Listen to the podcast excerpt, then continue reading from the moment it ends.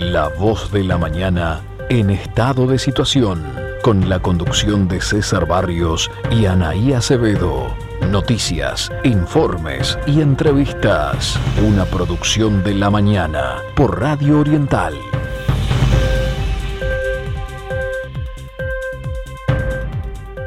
Titulares. Muy buenos días, esta es la edición semanal de La Voz de la Mañana en estado de situación. Dos minutos pasan de las 7 de la mañana, 18 grados en la ciudad de Montevideo. Se espera una máxima de 23 grados hoy para la capital. Buen día, César, ¿cómo estás? Muy buenos días. Comenzamos repasando algunos temas destacados de las últimas jornadas. El gobierno dispuso nuevas restricciones, pero no se aparta de la libertad responsable.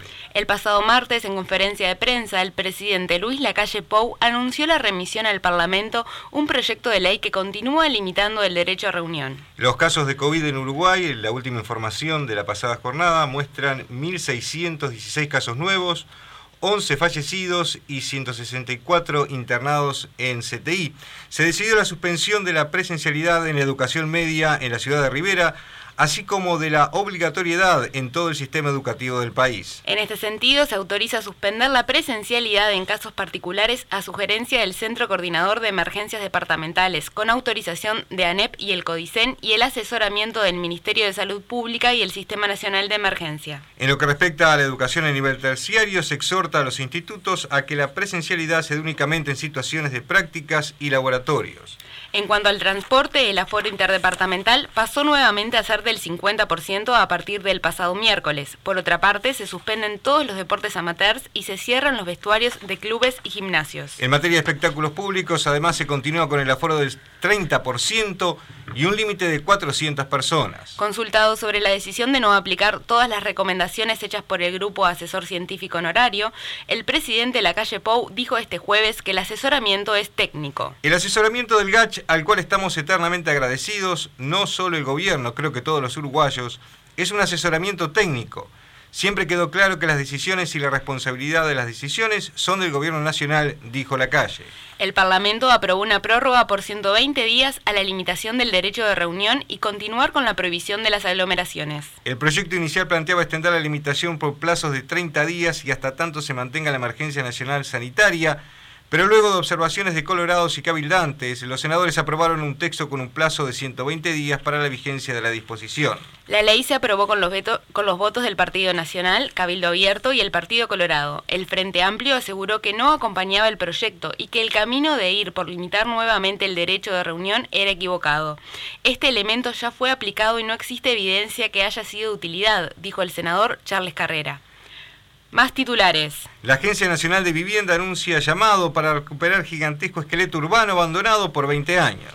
En entrevista con la mañana, el arquitecto Klaus Mill, que preside la agencia, dijo que se trata de un complejo de más de 300 edificaciones ubicadas en Ciudad de la Costa y que están abandonadas hace dos décadas. El complejo abandonado se ubica sobre el kilómetro 27500 de la avenida Yanatacio y en un inicio comprende unas 298 viviendas 22 locales comerciales, 298 cocheras y 4 salones de usos múltiples, las cuales obras que quedaron, todas estas obras quedaron inconclusas.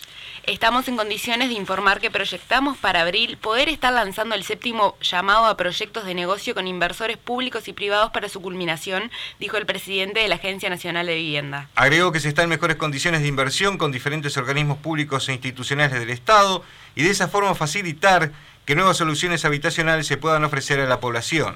Mil subrayó además que esta es una obra que permaneció inconclusa por aproximadamente 20 años, generando costos de mantenimiento del predio, deterioro, deterioro de las instalaciones por los cuales se están pagando los tributos correspondientes y que viene siendo objeto de vandalismo e instrucciones y, por consiguiente, grandes erogaciones para su custodia y vigilancia.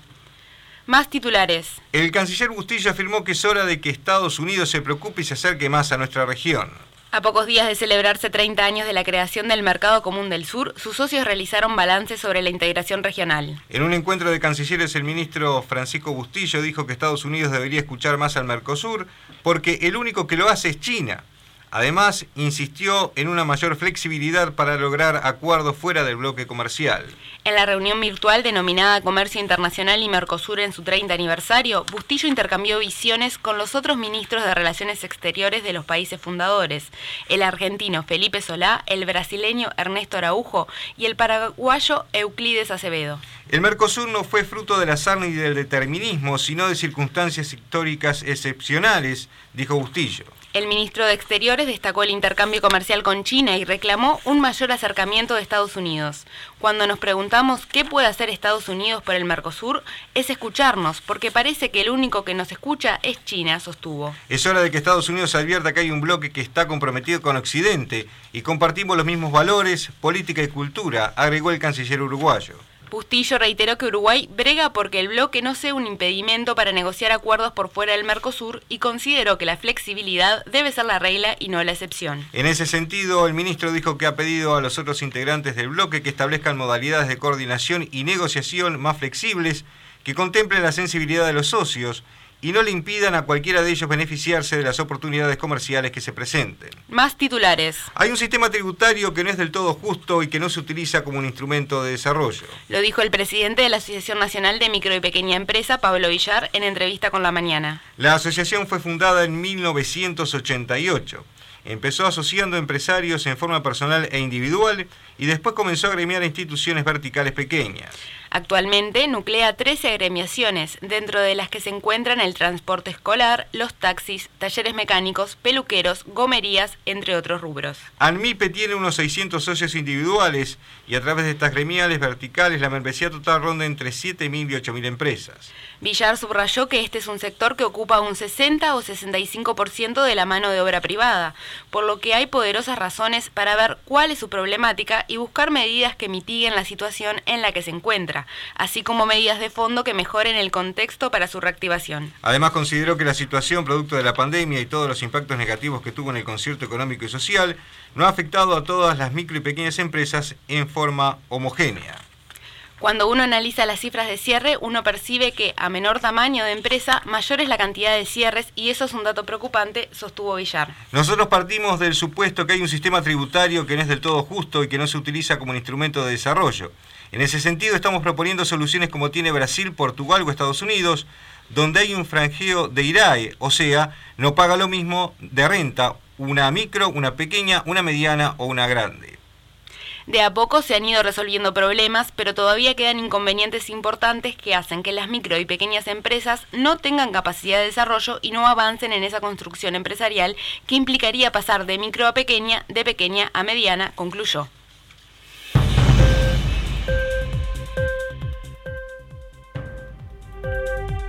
El informe de la semana. Bueno, y ahora sí damos comienzo al informe de la semana. Antes queremos eh, informarles sobre nuestras vías de comunicación. Nos pueden escribir al WhatsApp al 099-757-343. 099-757-343. Y ahora sí, damos paso al informe de la semana. En este informe vamos a hablar sobre México y la situación que se está dando en torno a la ley de energía eléctrica que fue aprobada por el Congreso de ese país y sigue generando repercusiones. Desde su asunción como mandatario en el año 2018, el presidente Andrés Manuel López Obrador ha comenzado una reforma para que la producción y traslado de energía tenga mayor incidencia nacional y además reducir los costos y la dependencia de los sectores privados locales y extranjeros. Ejemplo de eso fue la renegociación con el magnate mexicano Carlos Slim de un acuerdo sobre gasoductos en el año 2019, cuando se logró que el gobierno pagara una cifra más cara, pero fija a largo tiempo, implicando un ahorro de más de 4.500 millones de dólares. Con la aprobación de la ley de energía eléctrica se obliga a la Comisión Reguladora de Energía a revisar y terminar los permisos otorgados a empresas si no respetan la legalidad y rentabilidad para el gobierno de México. El avance de esta ley está parcialmente detenido debido a que un juez en México ordenó la suspensión de esta reforma. El presidente López Obrador hizo referencia a los pedidos de amparo que interpusieron algunas empresas. Hoy estaba yo enterándome que se amparó Walmart y se amparó Bimbo por eh, la reforma eléctrica. Y cualquier ciudadano creo yo, preguntaría, ¿y qué tiene que ver Bimbo y qué tiene que ser, ver Walmart con la eh, industria eléctrica? Pues resulta que sí tienen que ver, porque con la llamada reforma energética, si constituían una empresa para producir energía y además si eh, esa empresa producía eh, energía eólica limpia, recibían un y al final cobraban, o mejor dicho, compraban la energía eléctrica más barata este, que los consumidores, eh, que lo que pagan la mayoría de los mexicanos por la luz. Este amparo del Bimbo y de Walmart es un descaro ya. Ofrezco disculpa a las dos empresas por estarlo este, exponiendo, por darlo a conocer, pero este, ¿cómo eh, van a acudir al amparo para seguir manteniendo subsidios. Les debería dar vergüenza. Entonces, ¿cuántos eh, eh, amparos contra la ley eléctrica? Pues muchos, y los que se acumulen, pero vamos a llegar hasta las últimas consecuencias siempre en el marco de la ley.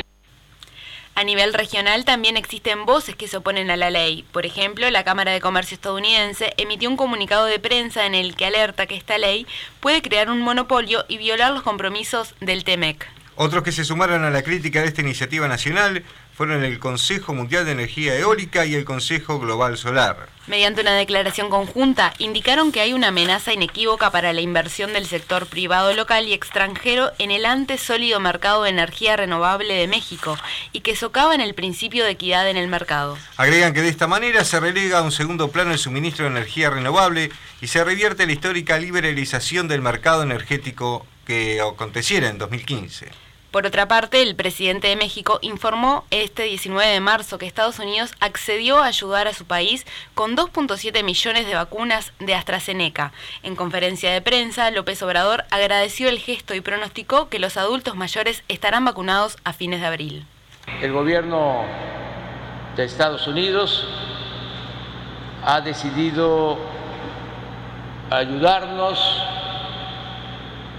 y enviar dos millones setecientas mil dosis de vacuna AstraZeneca.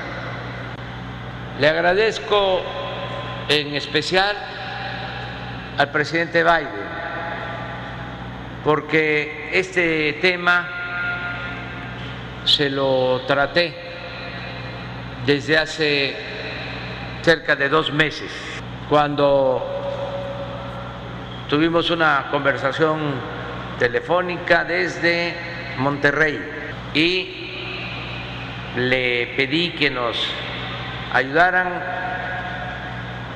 con dosis de vacunas, con estos envíos más los envíos que se están recibiendo de Rusia, de China,